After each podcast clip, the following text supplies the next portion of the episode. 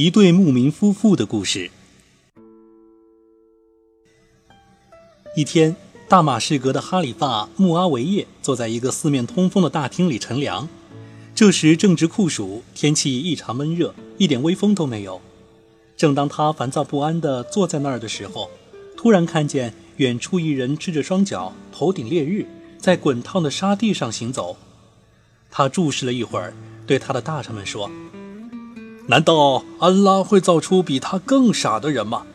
他为什么？”非要在这种时候在外面行走呢？可能他是来谒见陛下的。大臣们说：“如果他是来见我，谁也不要阻拦他。如果他有冤屈，我会为他伸冤。”哈里发说。随后，他命侍卫站在门口，交代他：“如果那游牧青年要进宫来见我，你把他带进来。”侍卫奉命前去。不一会儿，青年来到宫门口，侍卫问他要做什么。他说：“我要见哈里发。”侍卫把他放了进去。青年来到大厅，向哈里发问安致意。哈里发问他：“你是哪儿的人呢？”“我是泰米姆部落的人。”青年回答。“你这个时候到这儿来干什么呢？”“我来向您申冤，请求您的帮助。”谁对你不公？如实讲来。哈里发说：“我告的是你的省都穆尔旺。”青年说：“欢迎欢迎，阿拉伯兄弟，你告他何事呢？”哈里发问。青年说道：“陛下，请听我说。我有一个妻子，名字叫做苏尔代，她长得十分美貌，我们俩相亲相爱，幸福度日。”谁也离不开谁。我有一群骆驼，平时我以放牧驼群为生。不想今年遇到特大干旱，寸草不生，我的骆驼全都死去，我变得一贫如洗，身无分文，情况糟透了，连客人都无法接待。岳父见我穷困潦倒，一无所有，便把他的女儿，我的妻子接走了。他还对我十分的粗暴，不让我上门。我几次前去看望我的妻子，都被他赶了出来。唉，我就只好去见你的省都穆尔旺，找他评评理，希望得到他的支持。当省都将岳父召来，询问他我的情况时，他竟说他根本不认识我。我只好说，请省都大人将他的女儿叫来，让他回答他父亲的话，那时事情就清楚了。省都派人将我的妻子叫来。当他站在省都面前时，那省都为我妻子如花似玉的美丽容貌惊呆了。打从这时起，他就与我作对，成了我的仇敌，对我怒不可遏，并把我投进监狱。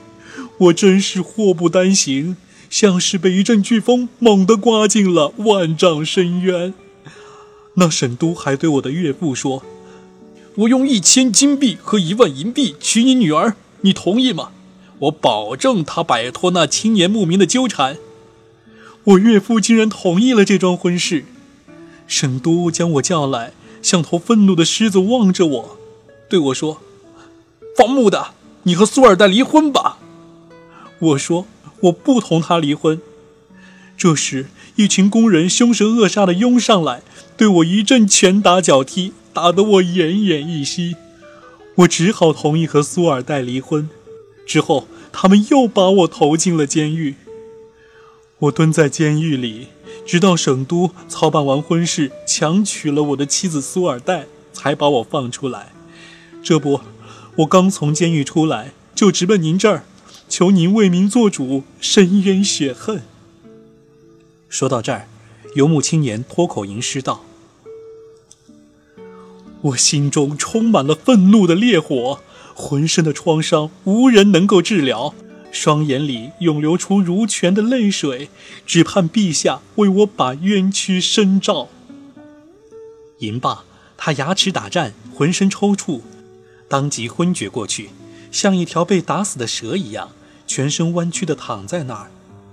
哈里发听了游牧青年的申诉，说道：“穆尔旺做的太过分了，他越过了宗教的限度。”欺压穆斯林和他们的家属。待游牧青年苏醒后，哈里发对他说：“你刚才说的这些事儿，我还从来没有听说过。”说罢，他命人取来笔墨，给穆尔旺写去一信。信中说：“敬启者，今据悉，汝对汝之臣民施以暴虐，已超过宗教之限度。身为官长，汝应为政清廉，远离邪欲。今有一青年告汝夺妻之罪。”我命汝即行释放苏尔代，将其交还给青年。如有违武，我将对汝处以火刑。勿谓言之不预也。写毕，盖上自己的大印，装入信封。他将库美婷和纳斯尔两人召来，让他俩带着信去见穆尔旺。库美婷和纳斯尔对哈里发忠心耿耿，平时有什么重大的事情，哈里发都让他两人去完成。两人在路上行了数日，来到穆尔旺的行省。两人见过穆尔旺，向他施礼后，即将哈里发的信交给他。穆尔旺读罢信后，哭哭啼啼。他将苏尔代叫来，告诉他哈里发来信的内容。他不敢违抗哈里发的命令，当着库美婷和哈斯尔的面与苏尔代离了婚，并让他与库美婷和纳斯尔上路。临行前，他给哈里发写去一信，信中写道。敬启者，尊敬的哈里发陛下，请您盛怒稍息，我已遵照您的指令行事。不过我没有做违禁的事情。当我为他惊得发呆的时候，怎么能说我是一个邪恶的嗜欲者呢？今天，一轮光芒四射的太阳，一位人间和仙界都无有能与之比拟的美人，就要降落在你的哈里发的宫中了。臣俯首。写毕，他盖上自己的印章，封好后，交两位使者带走。两位使者带着苏尔代匆匆上路。不日，他们回到哈里发宫中，向哈里发交过穆尔旺的书信。哈里发读后，对穆尔旺的顺从表示满意，但他认为穆尔旺对那女子的描述一定是大大夸张了。他命人将那女子带来。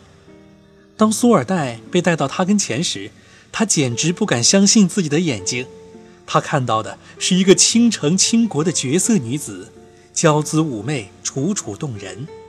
他跟她交谈了几句，发现她不仅天姿国色，而且口舌雄辩，才智过人。他还从未见过如此美丽又有才华的女人。他内心自语道：“我可要对不起那游牧青年了。”他把游牧青年叫来，此时。那游牧青年因频遭灾祸，内心忧伤，身体已是十分虚弱。哈里发对他说：“年轻人，你是否愿意把苏尔代忘掉？我补偿给你几个如花似玉的女奴，她们可都还是处女呢。每个女奴随赠一千金币，我还每年从国库里支付给你足够的金钱，保你一生过富贵的生活。”当青年听了穆阿维叶哈里发的话后，长叹一声，便昏厥过去。哈里发以为他气绝身亡。不一会儿，青年醒了过来。哈里发问他：“你怎么样，小伙子？”青年回答道：“我的处境糟糕极了，我向你申诉，求你主持公道，以反对穆尔旺的暴虐。可是，对你的不公和暴虐。”我又向谁去申诉呢？青年接着说道：“众姓民的领袖呀，以安拉起誓，你就是把哈里发的权位让给我，我也不要，而要我的苏尔代。”说罢，他吟咏道：“为爱情的心儿坚贞似铁，除了苏尔代，我别无所求。他的爱就是雨露和阳光，离开他，我将会一无所有。”哈里发说道：“你曾经将苏尔代休弃，穆尔旺也与他离异。如今，让他自己选择。如果他选中了别人，我们就将他许配给那人；如果他选中了你，我们就将它归还给你，使你们夫妻团聚。就请你那样做吧。”哈里发将苏尔代召来，问他：“喂，苏尔代。”你究竟喜欢谁？是具有至高无上权力、拥有无数财富、可保你一生荣华富贵的哈里发呢，还是那个暴虐无道、充满邪欲的穆尔旺，还是那个贫穷无依、饭都吃不饱的可怜巴巴的游牧阿拉伯人呢？苏尔代听后，并不说一句话，而是吟咏道：“这青年虽然贫穷无依无靠，对我却无比珍贵，胜似珠宝。普天之下无人能与之相比。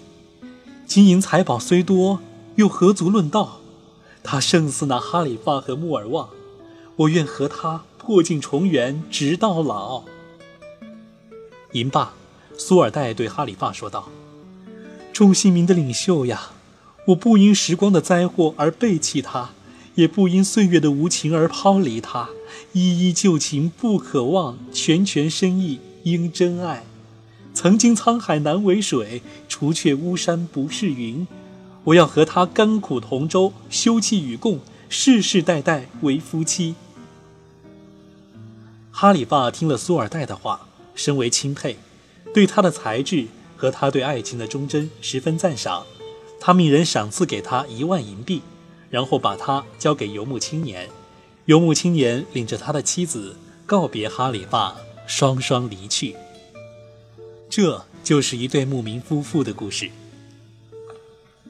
最后的大团圆结局，我个人也是非常的喜欢。哈里发还是英明的，省都莫尔旺也没有更多的过激行为。让我真正感慨的还是苏尔代和这个青年的爱情。真正相爱的人呐，我祝福你们。我也相信，无论经过了多少挫折，你们还会重新到一起的。好了，这个故事讲完了。如果你喜欢我读的《天方夜谭》故事，欢迎订阅这张专辑。如果觉得我读的还可以，恳请你给我一些打赏。下一回要和你说的是贾尼姆和孤徒古鲁比的故事。